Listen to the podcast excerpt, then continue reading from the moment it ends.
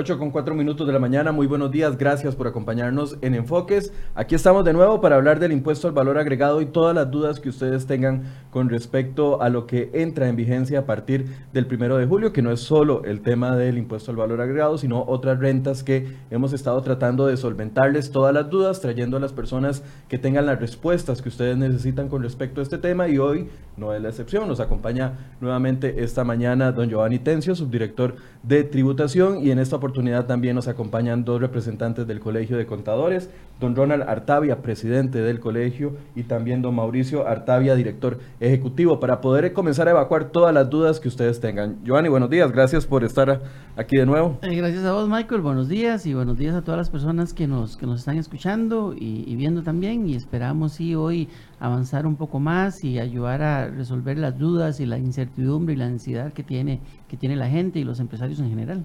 Bien, don Ronald, buenos días, gracias por Muy buenos días, don Michael, Giovanni y a todos quienes nos escuchan a través de este medio.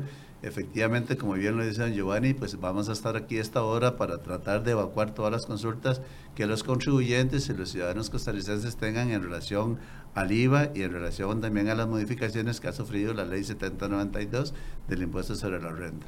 Don Mauricio, buenos días. Buenos días, eh, Giovanni, buenos días, Michael. De verdad es un gusto estar en este programa hoy de Cere Hoy Enfoques.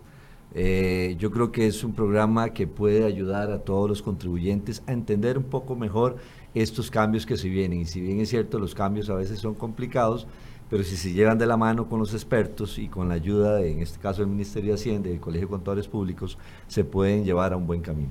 Quiero recordarles de que tenemos abierto un correo electrónico porque en las transmisiones entran muchísimas preguntas al mismo tiempo y a veces es difícil poder agarrarlas y irlas respondiendo. Entonces, si, si usted tiene en este momento una pregunta, por favor envíela a enfoques arroba crhoy.com y aquí van, estando, van a estar llegando y vamos a estarlas contestando de una vez. Igual vamos a tomarlas de la transmisión para poder ir evacuando dudas. Quiero empezar sin hacerle comercial a los contadores, definitivamente.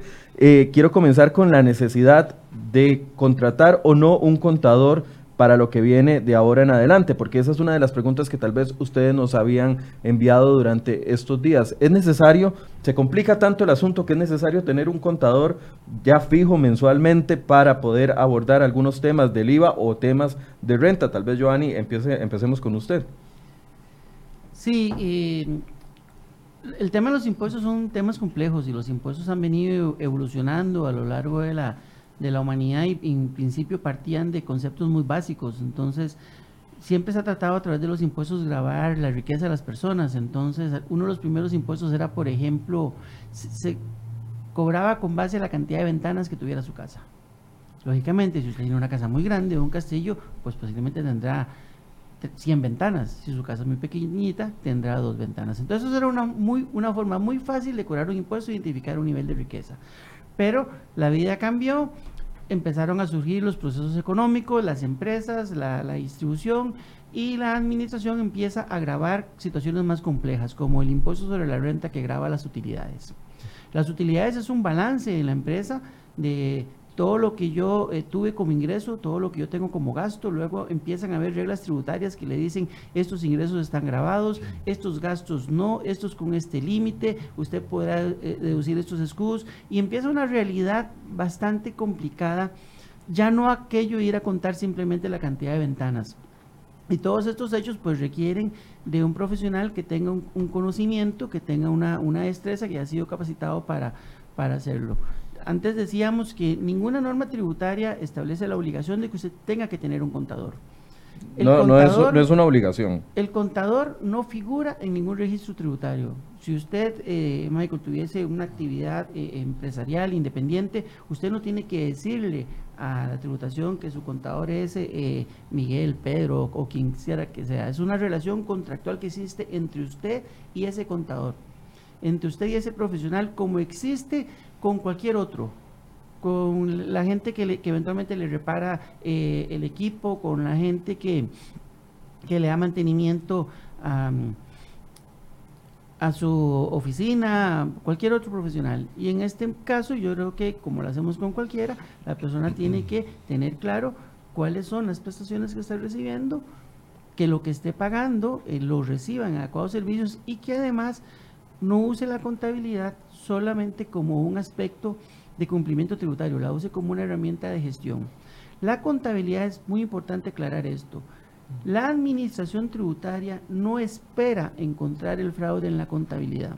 De hecho, hace algunos años la tributación dejó de legalizar los libros de contabilidad. Hoy día los libros de contabilidad no se legalizan. Usted puede llevar la contabilidad como usted quiera. Hace unos años usted tenía que llevar en un libro que tenía que tener un sello de la tributación y unos timbres y una rigurosidad y un formalismo que tampoco garantizaban gran cosa. Tributación sí entiende que en la contabilidad yo no encuentro el fraude, el fraude normalmente me lo encuentran, pero la contabilidad es muy importante porque es el instrumento que tiene el empresario, el dueño, para justificar y demostrar ante, tributación lo que él está diciendo. Tributación tiene en sus procesos de control básicamente dos procesos de determinación, que se llama por base presunta y el que se llama por base cierta. Por base presunta es, por ejemplo, digamos un caso sencillo. Eh, tributación viene y revisa a un, comerciante y se da cuenta que hay facturas que hacen falta. Las facturas son consecutivas, entonces las revisamos y encontramos eh, la factura 50. Luego de la factura 50 a la 56, esas no están. Luego sigue la 57 y ahí en adelante empiezan a haber vacíos de facturas. Entonces tributación aplica una presunción y dice, todas esas facturas que faltan tienen un valor igual al promedio de todas las anteriores. Y le cobra el impuesto con base en eso. O usted en su negocio da descuentos, pero no los registra. Usted viene y declara y tributación le dice que usted tiene que pagar por el valor de esas facturas. Mire que es que yo tengo descuentos. Pruébemelo. Ahí es donde la contabilidad entra un Se vuelve una herramienta a favor del declarante. Cuando un contribuyente tiene una discusión o una controversia con la administración, el elemento de prueba que está a su favor e idóneo es su contabilidad, si está bien llevada. De hecho, en las determinaciones todos empiezan con una frase, su contabilidad es ilegal, falsa e incompleta. Y eso es lo que faculta a la administración a decirle, no es lo que usted declaró lo que usted va a pagar, es lo que hemos determinado, que puede en casos, y claro, tienen toda una justificación y tienen que haber hojas de trabajo y etcétera, eh, eh, poder aplicar presunciones. Don Ronald, es importante eh, un contador para, para qué poblaciones en este cambio que se viene a partir del primero de julio. Bien, voy a retomar algunos temas que, que hemos venido conversando antes de iniciar este programa. Hablábamos de cultura tributaria, hablábamos del ordenamiento que tiene el ciudadano costarricense, sobre todo el mediano y el pequeño empresario que no está muy habituado a, los temas contables, a los temas impositivos, como bien lo decía el señor Tencio. Eh, creo que desde esa, desde esa perspectiva, sí el contador viene a ser una figura muy importante para ese, para ese, mm, para esos empresarios medianos y pequeños que, que, no son contadores. Es que hay muchos que no entienden todavía cómo, cómo se lleva la contabilidad, qué es la contabilidad. Entonces el, el, contador viene a constituirse en una figura importante. El señor Tencio decía que en la legislación tributaria no está establecida la figura del contador, pero sí dice, la, eh, la contabilidad formal tiene que llevarse, incluso dice, la contabilidad para los efectos debe ser llevada de acuerdo con las normas internacionales de información financiera.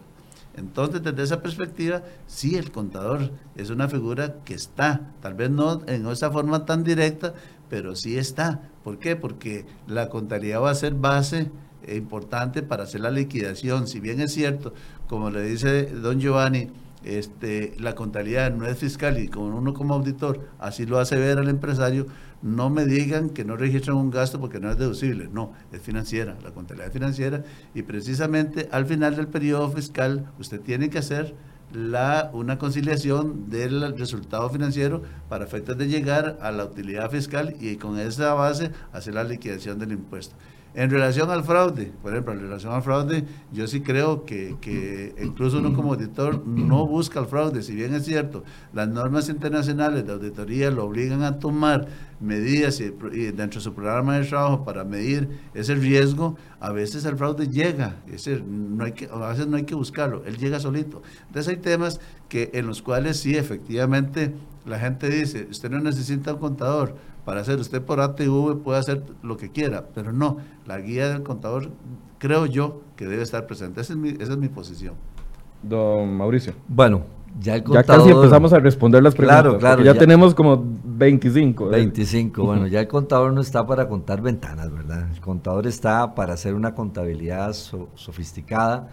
La contabilidad es un instrumento importante que necesita el empresario, pero ya no solo es la creencia de que era para empresas grandes o medianas, sino ahora son también para empresas pequeñas, para las micro y también para los profesionales individuales. Hoy en día, con todos los cambios que se han dado eh, por parte del Ministerio de Hacienda en cuanto al tema de impuestos, entonces se hace todavía más importante tener ese profesional a la par. Usted va donde un dentista, necesita que ese dentista lo atienda y sobre eso obviamente le paga al dentista. Usted mismo no se puede hacer un trabajo de dentista y entonces obviamente el profesional se necesita.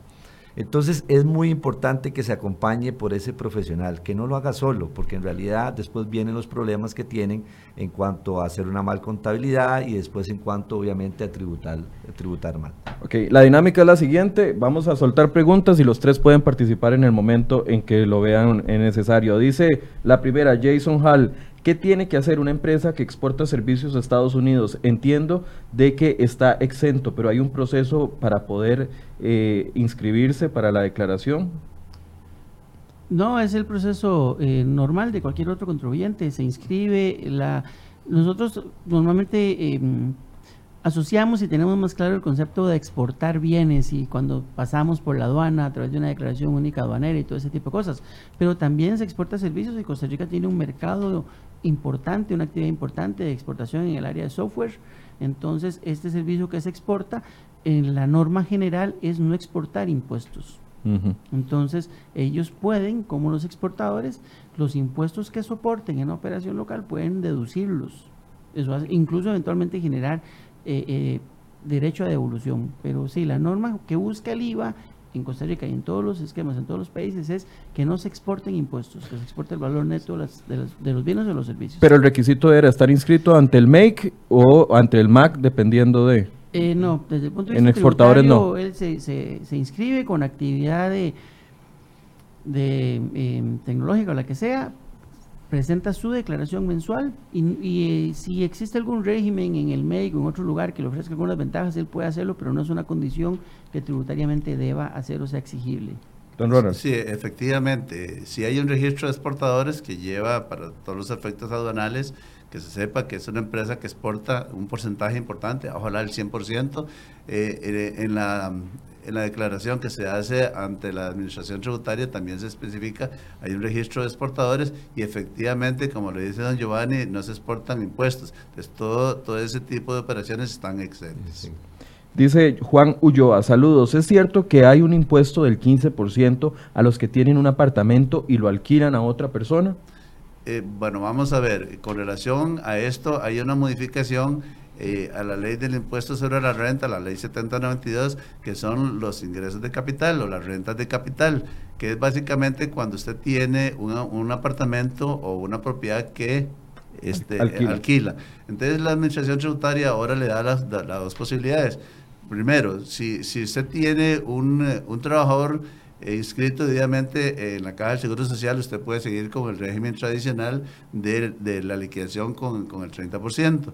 Ahora, este, también se le da la posibilidad de que para efectos de no tener que soportar los gastos inherentes a ese alquiler, entonces la administración tributaria le dice, del alquiler que usted tiene, eh, le voy a aceptar un 15% de gastos y sobre ese 85 le cobro el 15.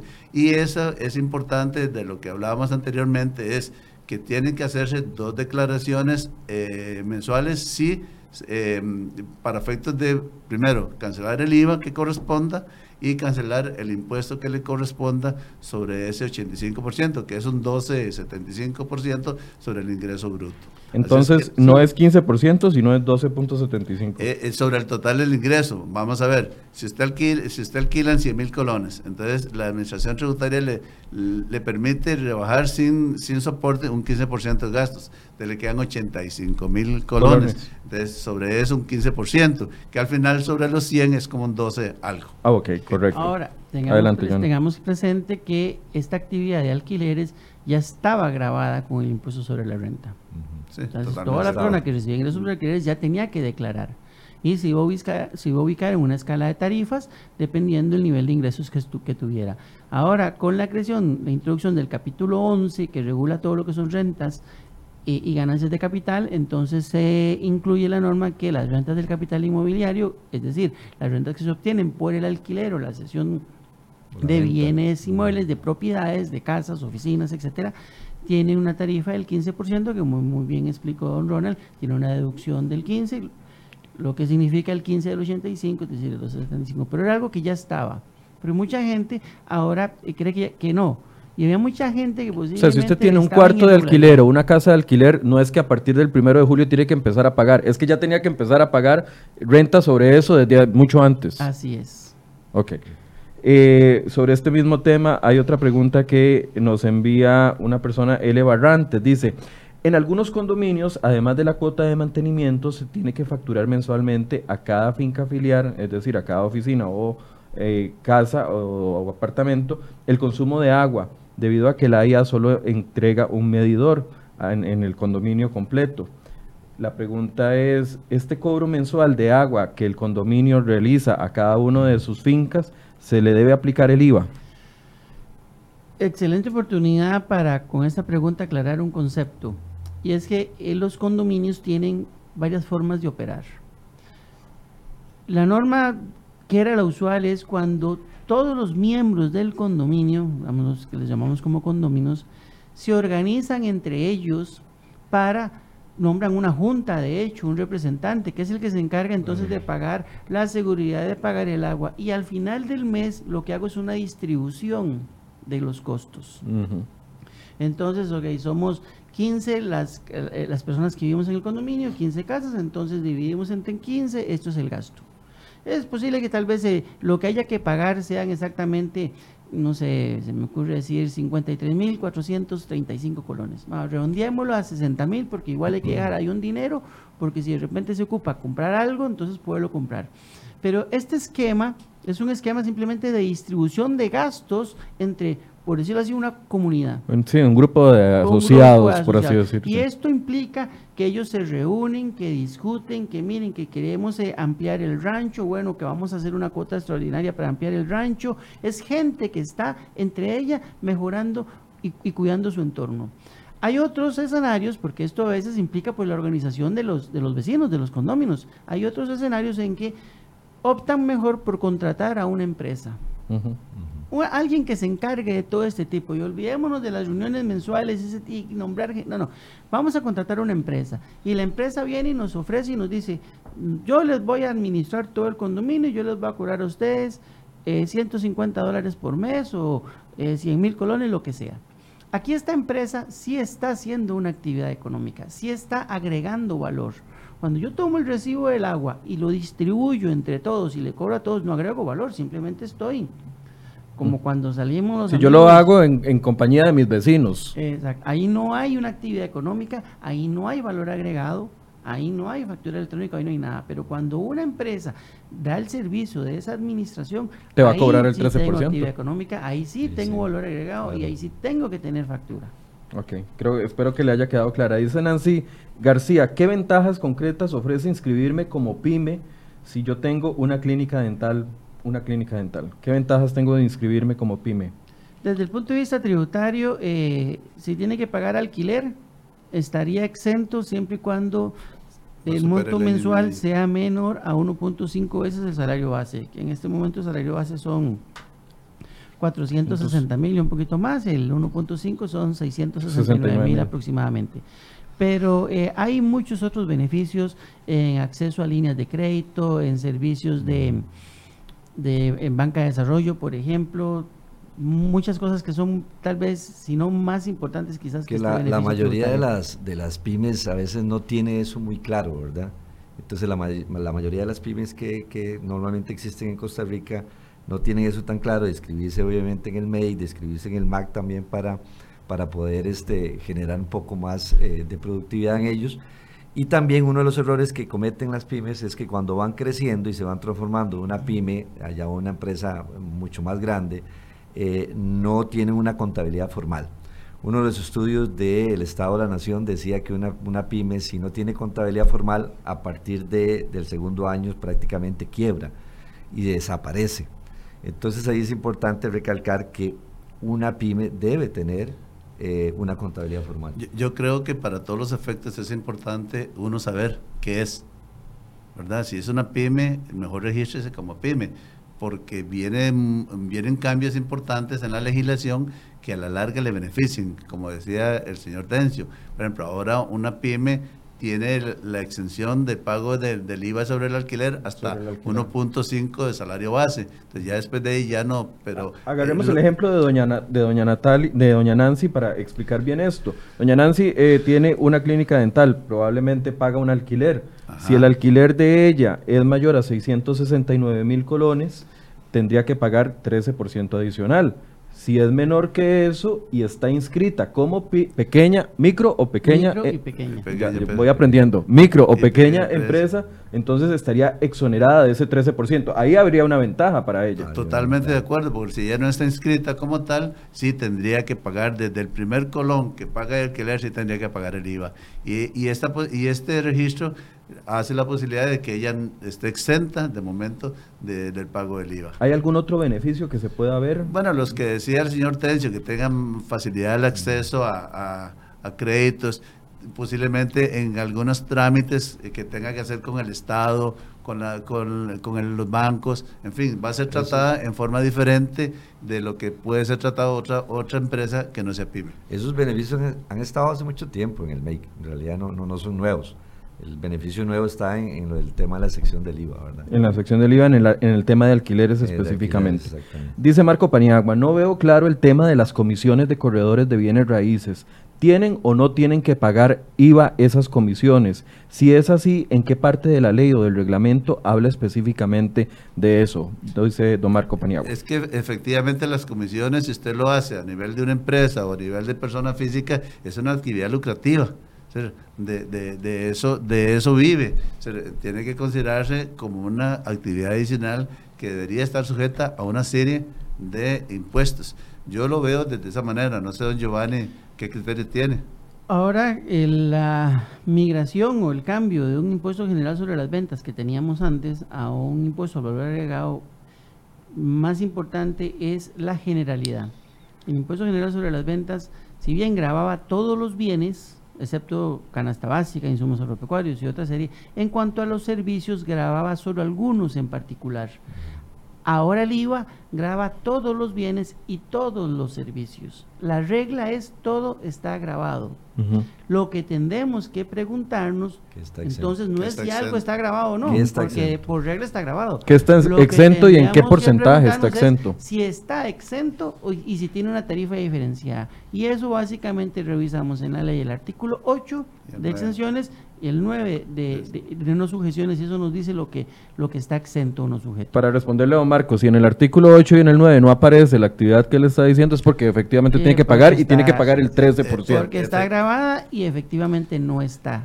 De manera que el servicio de corredor de bienes raíces está sujeto al pago del IVA. Vea, esta, perdón, ya le doy la palabra, don Ronald. Vea esta pregunta que va relacionada. Dice Marcela Arroyo, hola, yo soy técnica dental. Según entiendo, las prótesis en general están exentas del pago del impuesto al valor agregado. Nosotros hacemos prótesis dentales, pero a nosotros nos dicen que sí tenemos que pagar. Quiero saber qué va a pasar. Bueno, vamos a ver, para complementar lo anterior, este, efectivamente, y esa es una regla general que nosotros le decimos a todo mundo que nos consulta.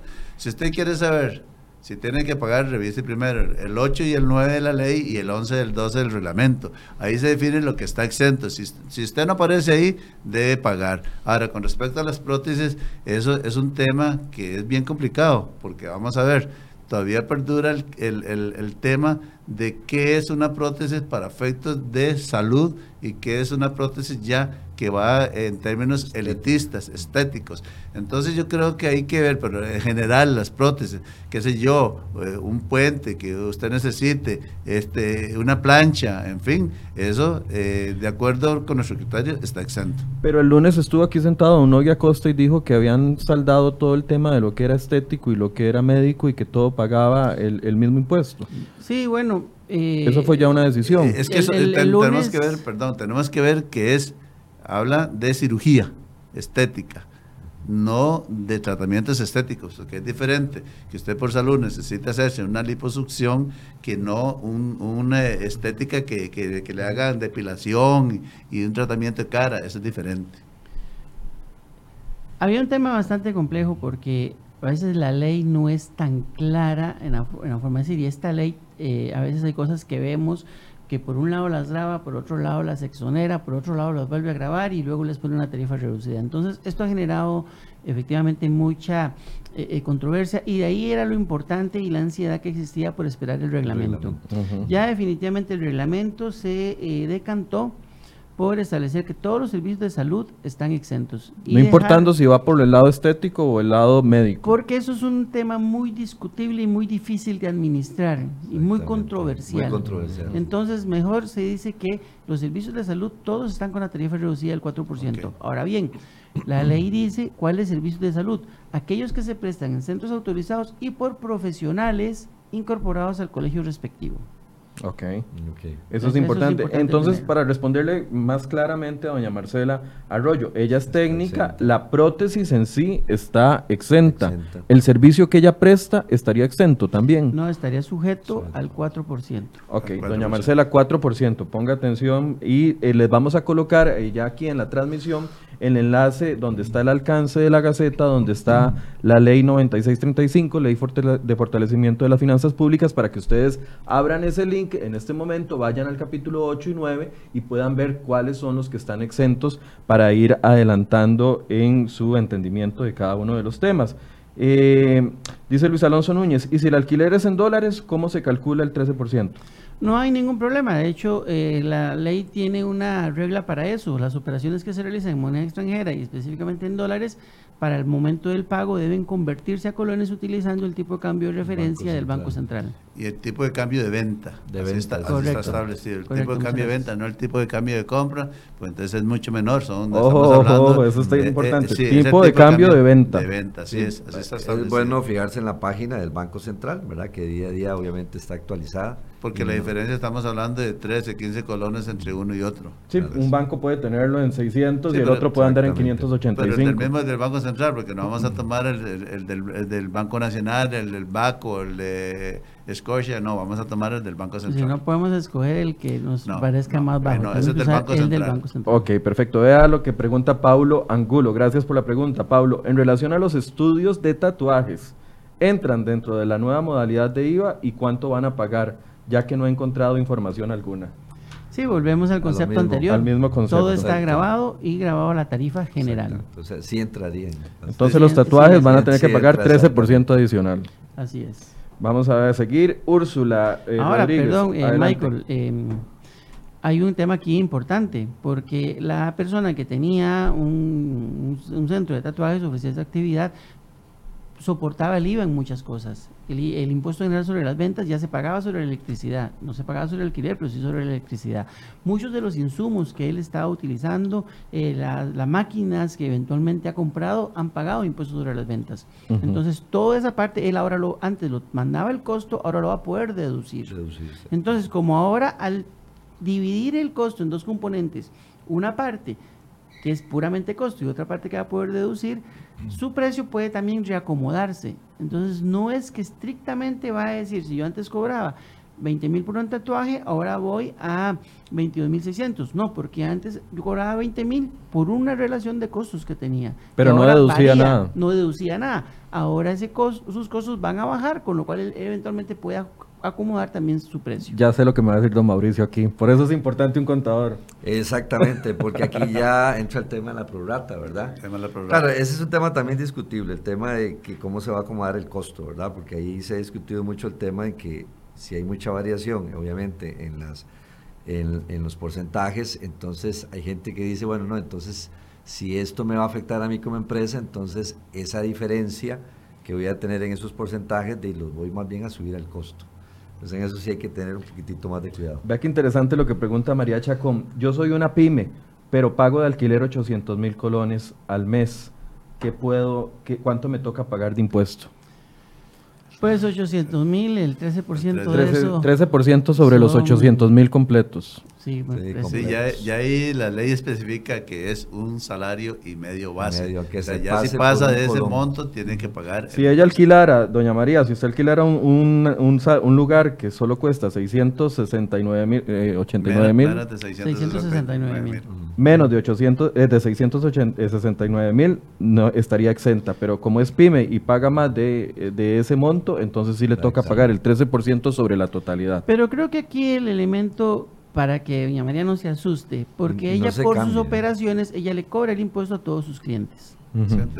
Ella, decíamos en miércoles, el mecanismo del impuesto de ventas es la liquidación final, es decir, bueno, esto es el impuesto que yo facturé y cobré a mis clientes y ese es el impuesto que yo pagué a mis proveedores. Nosotros podemos decir, yo en un, pe- en un mes de, eh, de repente cobré 20 millones a mis clientes y pagué 15 millones a mis proveedores, pago 5 millones. Ahora, a partir del 1 de julio, le voy a seguir cobrando los 20 millones a mis clientes, pero ahora a mis proveedores, hay proveedores a los cuales antes yo no les pagaba, que ahora empiezo a pagarles. Entonces, digamos que pagué, para hacerlo más simple y no confundirnos con números, que pagué 500 mil de impuesto por el alquiler. Entonces ya no solo tengo los 15 millones anteriores, ahora tengo 15 millones 500. Entonces eso que pagué de alquiler, al mes siguiente yo me lo rebajo en el pago del impuesto. Entonces no es una erogación eh, nueva, era la misma, solo que ahora en vez de pagarlo en la liquidación, se lo pagué al proveedor. Por eso es que doña María se tiene que ordenar muy bien en todos los impuestos que paga y ir llevando una contabilidad adecuada para que después venga a la hora de sacar la diferencia entre los impuestos que pagué y los impuestos que recibí y poder pagar una diferencia correcta. Si ella ya tenía una actividad grabada para la cual cobraba el 13%, eso no va a cambiar, va a seguir exactamente igual. Ciertamente va a empezar a soportar el pago de un impuesto en cosas que antes no soportaba, pero que va a rebajar luego en su liquidación. Entonces, más bien le mejora su competitividad y mejora notablemente la neutralidad del impuesto al valor agregado. El mismo ejemplo del estudio de tatuajes. Eso. precisamente doña María debe buscar la asesoría de un buen contador para que se- ella pueda ordenarse, porque ese- la- mucha gente dice, pero ahora me van a subir los costos. El contador, el auditor me va a cobrar el IVA, pero tiene que tener claro, como bien lo decía don Giovanni, que esos son créditos fiscales. Él los puede aprovechar como un crédito fiscal, no necesariamente tiene que, que- que asumirlo como un costo, desembolsarlo. Ahora bien, hay actividades en las cuales esos créditos fiscales son más aprovechables que en otros para, para los efectos de liquidación mensual. Sí, ahí bueno también que desde ya antes de que entre el primero de julio, estas pequeñas empresas y las grandes también vean la afectación en sus flujos de efectivo. O sea, desde ya ellos deben saber qué es, cómo se van a afectar sus flujos de efectivo, porque la mayoría de ellos, cuando hicieron sus presupuestos eh, de este año, no hizo esa afectación de- del IVA. De hecho, el- yo creo que nadie la hizo, porque obviamente se aprobó en diciembre y en enero ya se publicó. Y hay que hacer esa afectación porque normalmente de, la vamos a tener desde, desde julio hasta diciembre. ¿verdad? De hecho, le estoy pidiendo a mis compañeros que les, si usted no sabe lo que es un crédito fiscal, en la portada de cereoy.com hoy traemos una nota que se llama Conozca qué es un crédito fiscal que puede ser su mejor aliado con la entrada del IVA. Entonces ya la nota se la vamos a poner aquí en pantalla y también en los comentarios para que usted la lea, para que sepa qué es un crédito fiscal. Giovanni, yo creo que hay algo que es importante. El, el tico no lee. Y yo desde, desde que salió el proyecto y en alguna oportunidad yo le dije a un periodista de Radio Monumental que el, el, el- el proyecto de reforma fiscal nos tocaba a todos. Y fue mal interpretado. Nos toca a todos porque todos tenemos que contribuir. Si yo viajo, voy a tener que pagar un IVA adicional sobre el tiquete. Correcto. Si yo utilizo un servicio que no utilizaba antes, voy a tener que pagar. Si, si yo consumo eh, productos de la canasta básica en una forma diferente, como lo hace otro- otros ciudadanos, voy a tener que cubrir esa parte del impuesto que me corresponde. Entonces nos toca todo. Yo creo que es un, es un tema de cultura y precisamente... De nosotros- educarnos. Sí, nosotros como colegio, nosotros como colegio hemos asistido con las universidades a que tiene que haber un, un curso adicional de cultura tributaria. Aquí Nos- lo estaban pidiendo de contabilidad en el colegio. Claro, y nosotros vamos a las universidades a dar charlas sobre ética y charlas sobre cultura tributaria. E incluso eh, nos visita mucha gente, colegios técnicos, eh, estudiantes de universidades y se les da un curso de cultura tributaria. En el, seminario deontológico que, que, hace el colegio para efectos de que las personas que quieran incorporarse al colegio, hay una parte efectivamente de cultura tributaria que, la administración tributaria nos manda un, un, especialista para que le dé esa charla. Así es que yo creo que, que los esfuerzos están, se están dando. El tema es que la gente no les está aprovechando. Yo quiero aquí aprovechar para hacer publicidad hacia la administración tributaria. Nosotros tenemos eh, tal vez ya 10 años de tener un programa de capacitación en impuestos en los colegios vocacionales, donde durante toda una semana se repasan las normas generales del Código Tributario y cada uno de los impuestos. También en universidades y tenemos una eh, ventana de atención al contribuyente que se llaman núcleos de asistencia fiscal. Estos con algunas universidades, la eh, la Universidad Latina, la Universidad em, esta del lado del Pacífico, ¿cómo se llama? La UTN. La UTN, donde estudiantes de las carreras de administración y de contabilidad, como parte de su trabajo comunal, ellos atienden a contribuyentes en consultas. Y esos ah, estudiantes también los reciben una capacitación. Que En los kioscos también, para que si usted no tiene el equipo, pueda ir a hacerlo. Y es algo que traemos desde hace bastante tiempo. Y tal vez aquí quiero aprovechar incluso porque em, empezamos con esos temas con Michael el lunes, o no sé si antes ya lo habíamos empezado a ver, y yo estoy seguro que el conocimiento y el entendimiento tributario que vos tenías antes de que empecemos estas charlas ahora ha ah, cambiado significativamente.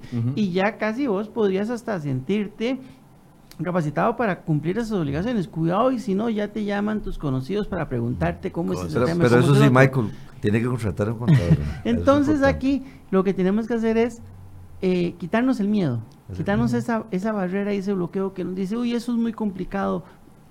Podrá ser un poquito complicado, pero quítese el miedo y poco a poco vamos a ir aprendiendo.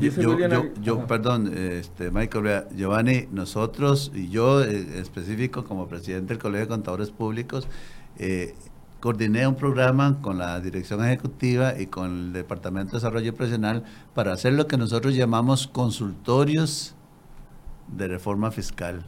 ¿Qué es eso? Ya hemos hecho cerca de 10, 12 ¿Están en YouTube? Eh, eh, está grabado, está en el canal. Entonces, ¿Cuál es el canal? Perdón, don, don Colegio de Contadores Públicos de Costa Rica, lo, lo buscan en el canal de YouTube. O si ellos tienen varias charlas que le pueden servir a ustedes para comprender mejor. Perfecto. Y, y, en esos consultorios, ¿qué es lo que hacemos? Bueno, yo los usualmente los modero, luego llevo dos o tres profesionales especialistas en la parte tributaria, dan una charlita sobre las principales implicaciones de cada una de las modificaciones, tanto IVA como renta, y luego dejamos un espacio de hora y media para que a través de, un WhatsApp que les damos al inicio nos puedan hacer todas las preguntas. Entonces, ellos se dedican a, hacer, a, compartir sus experiencias y darles las recomendaciones.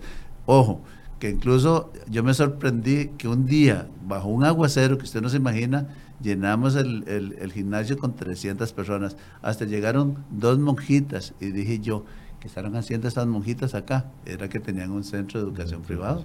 Entonces ellas estaban muy interesadas en eso.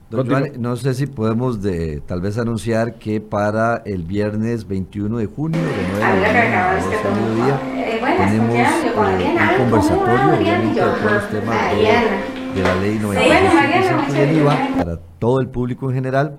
Y también tenemos el miércoles 26 de junio en la noche, de 6 de la noche a 9 de la noche, también otro conversatorio. Y así el colegio va a estar haciendo diferentes conversatorios este, para que puedan asistir. consultorios más que conversatorios. Sigamos con las preguntas. Buenos días. ¿Qué pasa con los contratos de leasing? ¿Hay algún cambio para los nuevos y para los actuales? Sí, hay un cambio porque... Em, anteriormente el contrato de leasing o el alquiler en general no estaba sujeto al impuesto general sobre las ventas. Ahora, repetimos, todo está grabado. Entonces, el leasing tiene dos características. Hay un leasing que lo conocemos como leasing operativo, que es básicamente un alquiler, donde usted paga un monto, que es básicamente, insisto, un alquiler sobre el cual tendrá que pagar IVA. Y hay otro leasing donde eh, lo que usted está haciendo es una compra a plazos. Entonces, este tema em, ha sido bastante complicado, ha sido bastante regulado. Ya hoy día el leasing financiero, se acepta, el leasing de ese tipo financiero solo se acepta cuando es hecho en función financiera, es decir, cuando es hecho por una entidad financiera.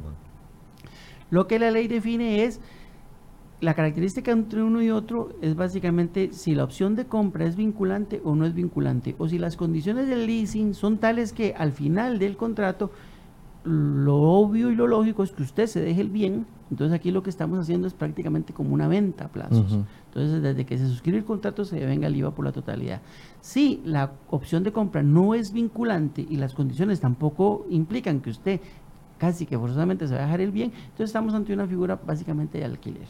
Entonces es necesario ir a buscar ese contrato que firmamos para ver en qué condiciones. Es, importante, es importante que esta persona que nos llama o que nos está viendo revise cuál es la modalidad del contrato, porque efectivamente, como lo dice Giovanni, los contratos operativos son otra cosa. Los Ya básicamente yo casi no los veo veo solamente eh, contratos operativos en función financiera, que es cuando es prácticamente cuando voy al banco, me dan un carro y lo estoy pagando y a los dos años lo cambio y nunca fue mío. Ok, cuando, no, no, cuando se da la opción de compra a cierto plazo, entonces más bien en la contabilidad se encuentra uno eh, registrados depósitos en garantía que, que constituyen la prima.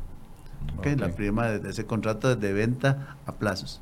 Entonces, es para contestarle claramente, mejor vaya y revise su contrato para ver qué tipo de contrato de leasing tiene, para ver si, con está, quién está haciendo el leasing, porque si está haciendo el leasing con una entidad financiera, entonces va a tener las características de leasing en función financiera que venga el IVA en, forma diferente al, leasing de, alquiler y que también tiene eh, consecuencias importantes desde el punto de vista de la deducibilidad en el impuesto sobre la renta. Empresa de autobuses, dice Úrsula Rodríguez perdón, empresa de autobuses que está exenta de cobrar IVA, tiene que hacer la declaración todos los meses o hay que hacer algún tipo de trámite para no presentar declaraciones todos los meses. Eh, Adriana Vargas es más bien. Si esa es su única actividad, no tiene que hacer la declaración. Ok. Voy a ir haciendo algunas rápidas para ver si podemos ir sacando la presa, porque aquí se hizo una presa como la, las de la platina, ¿se acuerdan? Me explicaron que para efectos del IVA ya no se iba a aceptar el tiquete electrónico como válido para aceptarlo como deducible. Sin embargo, lugares como y menciona una serie de, supermercados, no emiten una factura por las compras, sino solamente el tiquete electrónico. En estas cadenas comerciales yo adquiero productos, por ejemplo, para limpieza para mi oficina. Entonces, ¿cómo hacemos? Por favor, explicar, dice Graving Salas Hurtado. A partir del 1 de julio solo es eh, permitido como comprobante para la deducibilidad de gastos efectivamente la factura electrónica. El tiquete electrónico básicamente tiene la misma estructura que la factura electrónica, con la característica de que el nombre del comprador no es obligatorio. Para que yo pueda deducir una factura, mi nombre tiene que estar ahí. Entonces necesitamos la factura.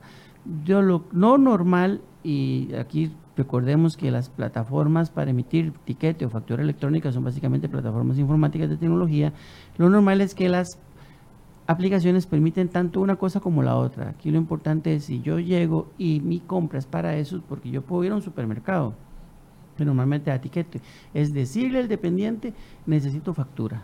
Y tienen que hacerlo. Y él la tiene que hacer. Y si no la hace, entonces es un tema y no le compro. Entonces voy y compro en otro sitio. Pero, los supermercados y todo ese tipo de comercios están obligados a ofrecer la opción de, factura electrónica. Sin, embargo, la ley define lo que es el comprobante electrónico y está incluido el tiquete electrónico. Entonces ahí hay que hacer, yo creo que una, una ampliación de ese tema. Pero ahí, es importante siempre pedir la, la, factura electrónica, porque la gente a veces, por ejemplo, va a cualquier supermercado y dice, bueno, como eso yo no lo voy a deducir, Tal vez yo no soy un contribuyente y no, no hago eso. O porque quiero salir corriendo. Porque quiero salir corriendo, entonces, porque mientras doy el, número de, de, cédula y todo eso, pero aún así tienes que hacerlo, o sea, tenés que hacerlo. Esa, esa es información importante que va a recibir este el ministerio, ¿verdad? Entonces es importante hacerlo aunque usted no lo vaya a utilizar para deducirlo. Como, como parte de esa cultura tributaria, es decir, llega usted y le dice, ¿ocupa factura electrónica o no? Yo ocupo, aunque no la deduzca. ¿Por qué? Porque eso va a ayudar a lograr el objetivo que tiene la administración tributaria perfectamente. Ayudar a hacer el control cruzado para que no venga otro bombazo muy pronto. Así es, Ahora ahí, y don Giovanni, tal vez ahí, este siempre que usted va a un supermercado, yo creo que a ustedes les ha pasado, siempre el muchacho que está en la caja pregunta, necesita o no necesita. O sea, ahí es donde uno dice, el ministerio no podría girar alguna instrucción y decir, no, no preguntes eso, o sea, emitila.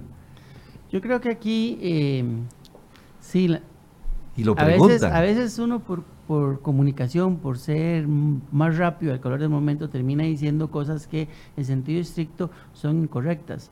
Porque uno sí le preguntan, ¿ocupa factura electrónica o factura corriente? No existe la factura, Factura corriente. corriente. La única factura que existe es la factura electrónica. Mm. La factura electrónica es un conjunto de datos, de ceros y unos que se almacenan en un computador. Una factura electrónica no puede ser impresa, porque ¿cómo hago yo para imprimir estos ceros y unos que en un computador son presencias o, o- o ausencias de voltajes? Cuando yo necesito un medio tangible, yo lo que hago es una representación de la factura electrónica, que es lo que se imprime, que contiene no todos los elementos que tiene la factura, pero tiene un formato que nosotros como seres humanos podemos ver. Yo, usted, usted eh, escucha una canción en su dispositivo. Ahora usted, usted puede ver esa canción. No, porque igual es un conjunto de, de datos en lenguaje binario que están ahí. Entonces lo que la persona está diciéndole es, realmente es, ¿usted quiere que yo le envíe la factura a un correo o usted solamente quiere que le imprima algo que usted pueda llevarse con su compra? Porque la factura electrónica, cuando usted la recibe, usted va a ver ahí una clave y esto. Ya luego ya hay algunos contribuyentes que lo están generando cuando uno en una página web puede entrar y consultar la factura electrónica, es descargar el archivo XML. La administración pronto estará también poniendo a disposición una página en la cual se pueden consultar. Pero entonces Perfecto. es eso.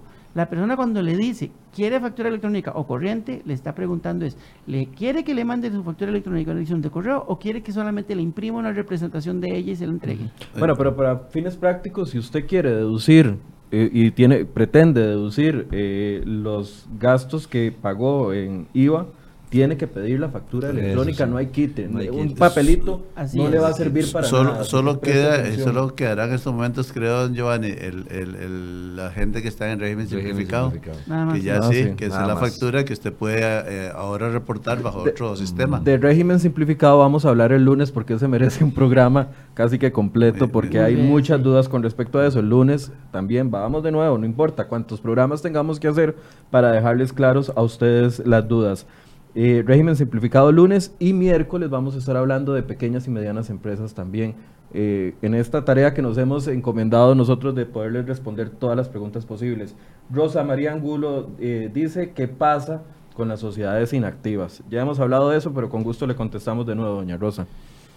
Sí, las sociedades inactivas, em, como son las sociedades a veces de tenencia de bienes y ese tipo de cosas, simplemente no tenían ninguna obligación tributaria más allá que el pago del impuesto a las personas jurídicas precisamente por estar inactivas. Sin embargo, esas sociedades representan una masa que no se sabe realmente si son inactivas o son incumplidoras. No se, eh, no se puede asumir que una sociedad que no se haya registrado, que no presente declaraciones, sea inactiva, porque podría perfectamente ser incumplidora, tener un negocio y estar fun- funcionando al margen de la ley.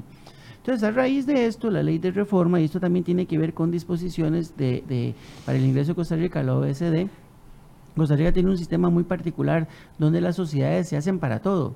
Nosotros llegamos a tener 700 mil sociedades inscritas. Y eso para Sí. nuestro país es demasiado, porque entonces las sociedades se usan para todo, Para se todo, usan. para tener un Y carro ahí poco nada más. Se ha des- des- desvirtuado el objetivo de la sociedad. Cuando uno lee la sociedad que es, bueno, es un grupo de personas que juntan un capital, un conocimiento, unos activos para desarrollar un objetivo común. Pero se ha, repito, desvirtuado. Entonces la ley dijo que son contribuyentes todas las sociedades sin excepción, tengan o no tengan actividades. ¿Qué significa esto? Que la sociedad, aunque esté inactiva, tiene que reportarse, tiene que decir su representante, aquí estoy yo, estoy en este domicilio y no realizo ninguna actividad. En el reglamento de, que está por salir del impuesto sobre la renta no se está mencionando, pero tenemos que recordar que existe una informativa, una información que se debe suministrar a partir del 1 de septiembre, que es la declaración de accionistas y beneficiarios finales. En esa declaración tienen que presentarlas todas las sociedades. Y las que no lo hagan van a ver imposibilitado cualquier trámite, cualquier movimiento que quieran hacer con esa sociedad a nivel de registro. Si está omisa. Entonces hay una muy importante razón para cumplir con esta obligación. Pero no pasa a partir del primero de julio, pasa a partir del primero de Del septiembre. primero de Primero de septiembre estas Bueno, es- van esa, a es- decir... es- esa parte, don Giovanni, del registro de accionistas, pero tenemos, tengamos en cuenta otra cosa. este, Michael también. este, ahora eh, se incluye ese capítulo de ganancias de capital. Ok, vea, hay sociedades que eh, permanecen así como, o han permanecido como sociedades inactivas que tienen un carro o que tienen una propiedad, generalmente son propiedades. Entonces ahora van a estar grabadas con ganancias de capital. Entonces ya no van a estar eh, en, en, esa figura fantasma, como lo decía don Giovanni, de 700 mil sociedades, ahora tienen que ponerse al hilo porque sí les va a afectar eh, ganancias de capital. Luego ya teníamos esas 700 mil. Sí, perdón, sí las alquilo. No, no necesariamente. Si, usted toma la decisión en un momento determinado de vender esa propiedad, ah, okay. ya, ya está afecta. Ahora, si esa propiedad es la casa en la que yo vivo, que está inscrita a nombre mío, ahí eso sí está, está, no sujeta a ese impuesto. Entonces, decía que 700 mil hoy día son menos, son 300 mil, un poquito más, está, incluso se van a disolver algunas. Entonces, para redondear el tema, va a ser en la declaración de accionistas y beneficiarios finales, donde las sociedades van a informar su condición de tener o no tener actividad. Que eso viene en el reglamento de renta que todavía no, no, no en el reglamento, luego esto se, implementará a través de alguna resolución, decir que la obligación de reportar que no tengo actividad se va a dar por satisfecho, se va a cumplir por medio de la declaración de accionistas. Eso se va a cruzar. Y luego tiene la obligación de, si la condición cambia, entonces igual, como si, si, si, si la estructura accionista cambia, tengo que presentar una, nueva declaración con los cambios. Si paso de inactividad a actividad, pues tengo que presentar la declaración inscribiéndome y, reportando la nueva actividad. Nos quedan pocos minutos, pero quiero tratar de responder todas las posibles y si no, seguimos lunes. En el caso de los puestos de lotería, pagan el 13% por los locales, este impuesto lo debe pagar el consumidor final en nuestros casos no se puede subir el precio, dice una vendedora de lotería. La venta de lotería está... La venta de lotería y juegos de azar que hace la Junta de Protección Social, sea ya directamente o por medio de sus vendedores, está eh, no sujeta del, IVA. Pero si para esa actividad necesita un, local. pues tendrá que pagar un alquiler y tendrá que asumirlo. Ah, ese es un, caso donde ahí se asume el costo. Sí, porque, no, porque el precio regulado puede, no puede subirlo. Exactamente, no puede regular ni tampoco la viene con el IVA como para pagar y, deducirse. Entonces es, es, ya prácticamente el, el que venda eh, en una esquina o saque un banquito es diferente al que alquila. Si tiene que alquilar, tiene que pagar IVA. ¿Y una, un puesto de lotería se puede inscribir como micro o pequeña empresa? Eh, sí, pudiera ser. Entonces ahí tal vez se pueda salvar si el local paga menos de 669 mil. Y ellos sí son contribuyentes por, la, por la actividad y la, digamos, el, ingreso a la comisión que reciben. Ok, dice don Carlos Alfaro, comercializo gas LP, nada más, eso es lo único que se dedica. Siempre he sido exento. Consulta, ¿quedo exento todavía? Eh, en la canasta básica o debo registrarme como comercializador en la canasta tributaria? El gas pasó a estar grabado. Entonces ya, tiene que pagar. Ya tiene, que pagar. Ya tiene que subirse y pagarse. Mala noticia, don Carlos. Dice Leonel Vindas, los colegios profesionales deben de dar factura electrónica. ¿Es este un gasto deducible de renta? No es un gasto deducible de renta, porque para que un gasto sea deducible tiene que tener una relación de causalidad con el y directa y ser necesario para realizar la actividad. Claro, él podría decirme, yo no podría dar mi actividad si no estoy inscrito pero ese no es deducible. Y eh, tal vez por esa condición, de momento me quedo un poquito, tendré que más bien revisarlo bien. Vamos a apuntarle y se la respondemos el lunes temprano. Que el colegio nos puede decir, ustedes no están emitiendo factura electrónica. recordemos la resolución que han emitido ustedes sobre las cuotas de los colegiados que no se eximen de la factura electrónica. Entonces sí tienen que dar factura electrónica. No, no, se ah, eximen de la No se eximen, perdón, es que le entendí, no, no, se, no se eximen. Y además están exentos de IVA.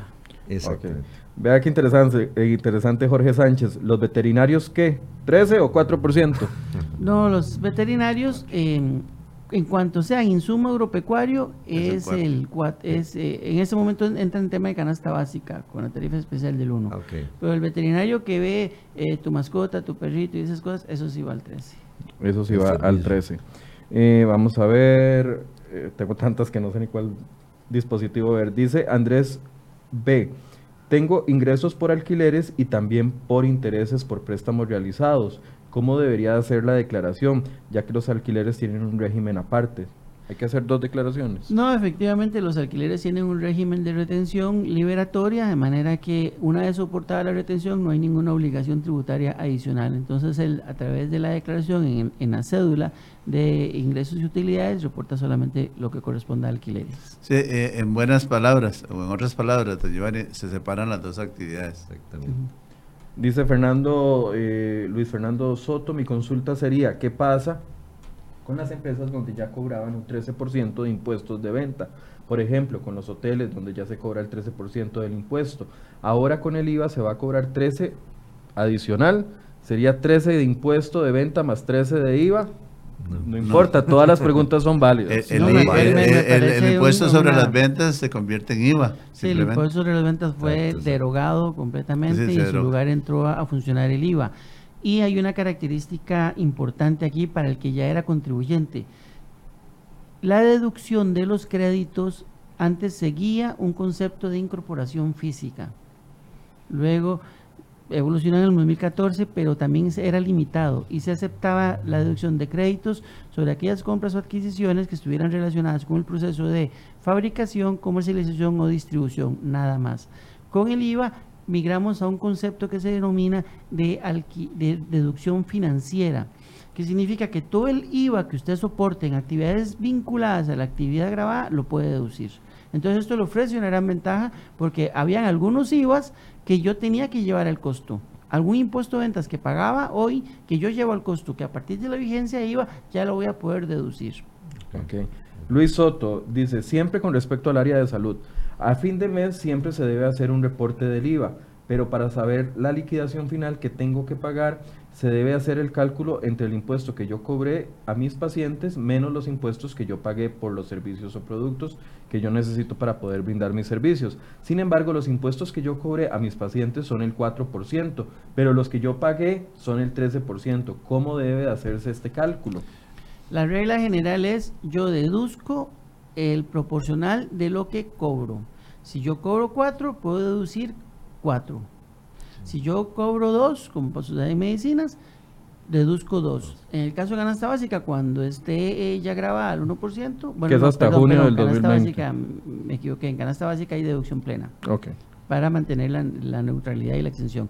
Entonces, en el ejemplo de él, él no puede deducir el 13% total. Si una factura fuera de 100 mil, el 13% son 13 mil. Él puede solo deducir el 4, es decir, 4 mil. Vamos a ver, este, para ampliar, si, si, si él tiene una tarifa, o cualquier persona tiene una tarifa del 13%, cobra el 13%, pues todas prácticamente las va a deducir. El tema es que sea al revés, que cobre un 2% y que compre el 13%, solamente puede deducir la proporción. O sea, esa exención sí tiene algún tipo de, de costo para Ah, la to- persona totalmente. a la Claro. hora de... Totalmente. Eso es lo que hablábamos, ¿verdad? Y en algún momento posiblemente la persona quiera meterlo al costo. Y, de, y, del pro- y del tema de prorrateo, ese es un tema es bastante complejo, la gente todavía sigue sin entenderlo y podríamos más adelante conversar un poquito de esto. Bien, sí, tenemos que invitarlos Sí. más porque no vamos ni por la mitad de las preguntas y ya se nos acabó el tiempo. Esteban Alvarado Sirias dice, el doctor que le vende a otro médico debe facturar 4 o 13%. El servicio de salud está eh, confor- configurado en la ley como servicio de salud. No dice que usted tenga que facturarle al, al- al paciente ni nada. Entonces es un tema que, de momento, el, el criterio que tiene la administración es que el servicio de salud, no importa a quién usted se lo está ¿Quién lo facturando, es? siempre va al 4. Independientemente de que sea un médico o un paciente. O que yo le estoy dando el servicio y- como profesional independiente a una clínica. eh, son actividades, a veces hay que ver las actividades diferentes, por ejemplo en construcción, el subcontratista no le puede facturar con, con la tasa que está definida al ingeniero a cargo, sino a- al que tenga la exención. Si, si le vendo una, una escuela pública, ¿debo cobrar IVA? Em, no, No, está está- exento. está Vamos a ver, ahí, si le vendo a- a- al sector público durante el resto de este del año no voy a cobrarlo, porque ya tenemos un periodo presupuestario que va en curso, pero a partir del próximo año, todas las operaciones que se hacen con el Estado, de donde está el, el- el Ministerio de Educación y las escuelas, llevan el 13, hay que cobrar el 13% y pagarlo. La única excepción es si le vendiera la caja del Seguro Social. Si le vendo a la caja, sí no le cobro. Hay otra excepción. Ahora, en la escuela está exenta de cobrar el IVA. Vamos, una escuela no cobra en todo caso. Sí. Pero, No debería su, cobrar. pero su servicio está exento del IVA. Ok. Pero Sí. en sus compras, en sus adquisiciones, debe pagarlo. Entonces, él debe cobrárselo. Antes hablamos de reglas generales. Dijimos, las reglas generales todo tiene IVA. Las reglas generales a todos se lo tienes que cobrar. Y a quien no, tiene que realizar un trámite de exoneración ante, en este caso, en el Ministerio de Hacienda, específicamente la Dirección General de Hacienda y una, un sistema, una plataforma que se llama Exonet. Exonet. Entonces, para yo no cobrarle, el cliente tendría que presentarle la exoneración. No basta con que le diga, mire, yo soy... Yo estoy no, exonerado. No, no, tráigame el papel. Ok. Papelitos hablan. Uber, ¿va a ser grabado? Una plataforma. Uber es un tema bastante controversial. eh, hablamos de, generalidad, todo está grabado, pero aquí hay un asunto de la legalidad del servicio y ese tipo de cosas. Entonces, eh, eh, la administración ha mm, optado por la parte de la administración tributaria apartarse de esa discusión para permitir que todos los sectores pues busquen una mejor solución al tema este de Uber que, que causa tantas pasiones. Por eso, por el momento la administración no va a dirigir un cobro de 13% En ese en Uber. la administración no se pronuncia sobre el tema del Uber hasta que legalmente se defina la situación. Ahora, los, los Sí, bancos sí tienen la directriz de que cuando uno paga con tarjeta en Uber, no le rebajen eso. Los, se- existe la, la facultad de la administración de establecer, el, de establecer el cobro del IVA en la adquisición de servicios digitales transfronterizos. Esto va a ser una lista de entidades. Uber presta, digamos, Que estará U- lista hasta Uber julio, presta el servicio de conectividad entre eh, choferes y pasajeros. Ajá. Ahí hay un servicio. Luego hay otro servicio entre el chofer y el pasajero. ¿Qué tanto podemos separar esto? Es una discusión, Sí, ¿verdad? sí, O sea, claro. Podemos decir, todo esto es Uber o esto... Entonces, la administración está valorando en el tema de esta percepción si ese, eh, esas transacciones de Uber se incluyen o no se incluyen. Vamos a responder tres preguntas más y el lunes continuamos. Transporte de estudiantes, esta es una pregunta muy recurrente. ¿Debe cobrar el 13%? Sí. Sí, debe cobrarlo, no está exonerado. Está exonerado solamente el transporte eh, remunerado a personas que está sujeto a la concesión y a tarifas eh, Reguladas. reguladas taxis, por la RCEP. la El transporte de estudiantes, si bien requiere permiso, no tiene eh, una regulación tarifaria por parte de ARECEP, entonces está grabado con el 13%. Ma- Michael, cosa importante, este, muy rápido. Eh, si uno quiere saber ese tema, de si tiene que pagar o está exonerado, importante ver las- lo, lo que tiene que cumplir. ARCEP, si tiene que estar inscrito en el MEP, si tiene que estar eh, inscrito eh, en, en, El MAC. en el MAC, si tiene que estar inscrito en esta cosa de turismo. eh, en fin, eso, yo creo que es una fuente im- importante para determinar uno si, si tiene derecho o no a la exoneración. Y además recuerde revisar la ley en los capítulos 8 y 9 donde 8 y vienen 9. todas las exoneraciones. Y 11 y 12 del reglamento. Y 11 y 12 del reglamento, gracias. Eh, favor hablar sobre las ventas por catálogo, ya que en el país somos muchas las mujeres que nos dedicamos a esto. Si tiene que, si va a haber algún cambio a partir del primero de julio. Sí, bueno, las ventas por catálogos ya estábamos dentro del concepto de ventas de bienes que estaban sujetos en forma general. La administración tributaria de la ley contempla la posibilidad de establecer el cobro del impuesto a nivel de fabricante, importador o distribuidor. Entonces, eh, en el caso de las ventas por catálogo, podemos tener una empresa con 10.000 vendedores. Entonces, es, hacemos que estos 10.000 vendedores presenten declaraciones, nos paguen, etcétera, o recaudamos el impuesto de ventas a nivel del distribuidor, que fue de hecho la opción que se tomó ya hace, hace bastantes años. Entonces, ahí lo recaudamos. Ellos no tienen, su situación no cambia respecto a lo que ya hoy día existe. Don Julio dice, turismo, pago, tengo una micro y me dedico a eso. Sí, sí paga, si tiene una micro. La, la ley incluye una exoneración para los servicios turísticos de empresas que estén registradas ante el ICT. Ante el ICT. Ok. Don Julio tiene que revisar Entonces, si está, inscrito ante el ICT. ante el ICT, entonces no tendría que estar. La- el único inconveniente que tiene esto es ese servicio al quedar exento no tiene derecho a deducir créditos. Entonces todo lo que soporte él lo tiene que pasar a su costo. Gilberto Picado, ¿se va a mantener el formulario D104 y D101? No se va a Como nombre se le va a mantener como, como denominación de D104, pero su contenido va a cambiar. Porque hay todo este tema de las exenciones y las no sujeciones, que si le hago ventas a algunas instituciones, eso se, se tiene que recoger esa información a través del formulario para poder hacer un buen análisis del rendimiento y la eficiencia del impuesto. Entonces, sí va a cambiar. Va a cambiar en eso, que va a agregar unas casillas que nos permitan identificar las operaciones, con quién las realizó y de qué naturaleza son. Pero básicamente la misma estructura del formulario actual. Una sección en la que establezco el tema de los débitos, es decir, el impuesto que cobré a los clientes, que transmitían mis clientes, y una sección sobre el tema de, compras y de créditos y luego la, liquidación entre esos y el saldo a pagar. Es, es, importante eso, Michael, porque sí, efectivamente, los nuevos formularios van a ser muy detallados y posiblemente de una hoja vamos a pasar a dos o tres. ¿Por qué? Porque usted tiene que detallar cómo compra y a quién compra y qué tarifa. ¿Y cambian el primero de julio? Eh, ¿Cuándo estarán Sí, a partir del primero de julio. Vamos a, eh, las operaciones del mes de julio se, reportan, hasta, el 15, de agosto.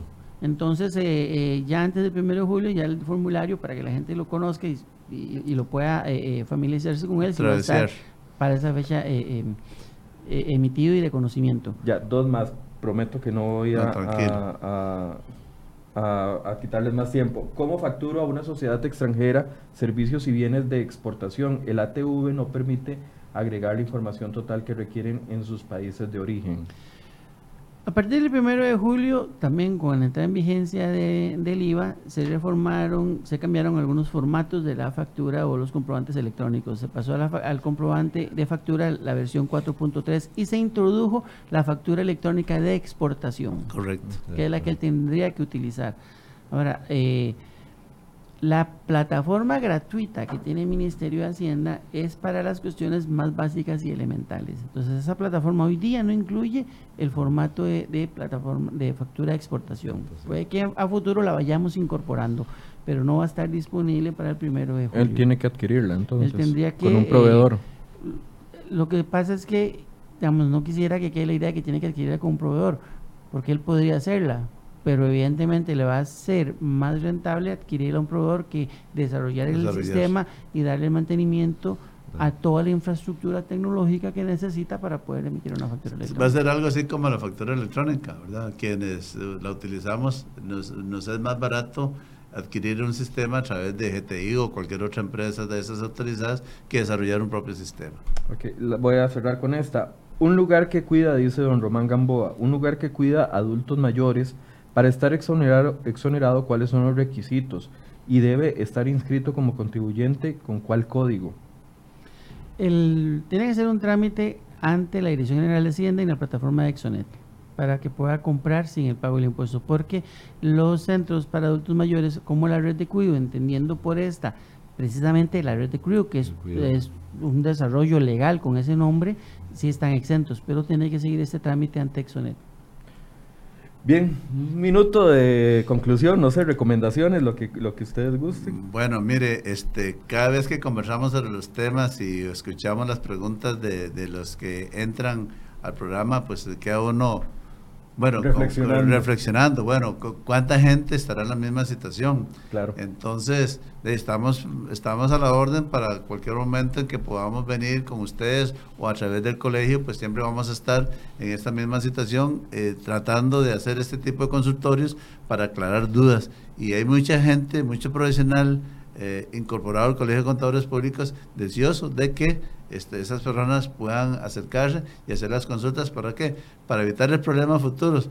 ¿Y cuáles son esos problemas? Efectivamente, hacer mal una declaración y sean multados.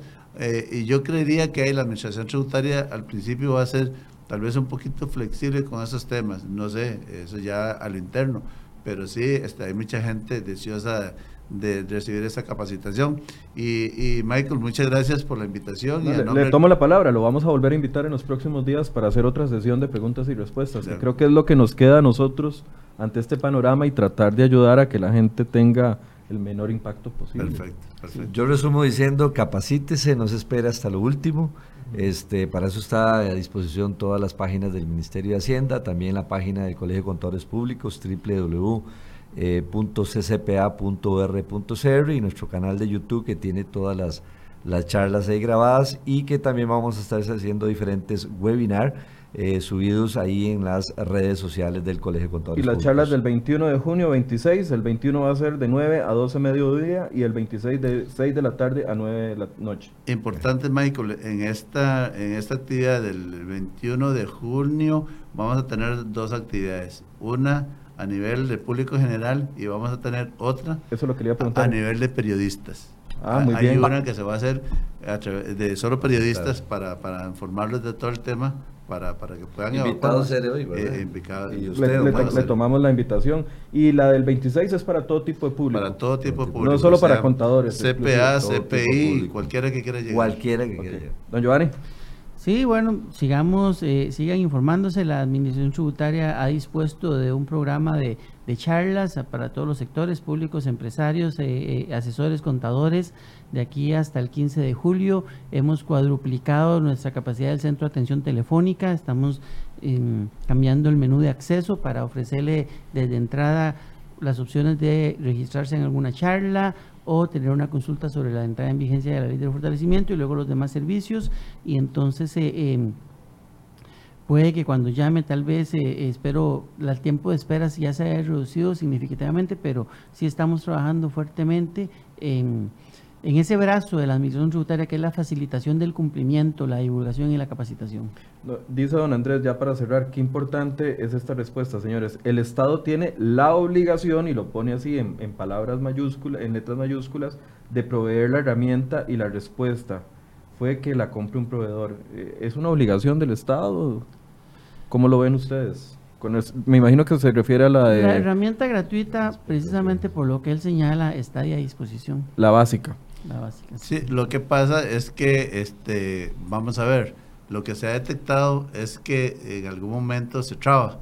Entonces yo siempre digo, yo siempre un- digo, este, esas herramientas por- a través de un proveedor no son caras, no son caras, son, son eh, relativamente muy baratas. Entonces no esperemos a que el Estado nos dé todo. Eso es como en, en los pueblos, en las municipalidades. La gente espera que la municipalidad le, le- le resuelva todos los problemas y no se une como comunidad.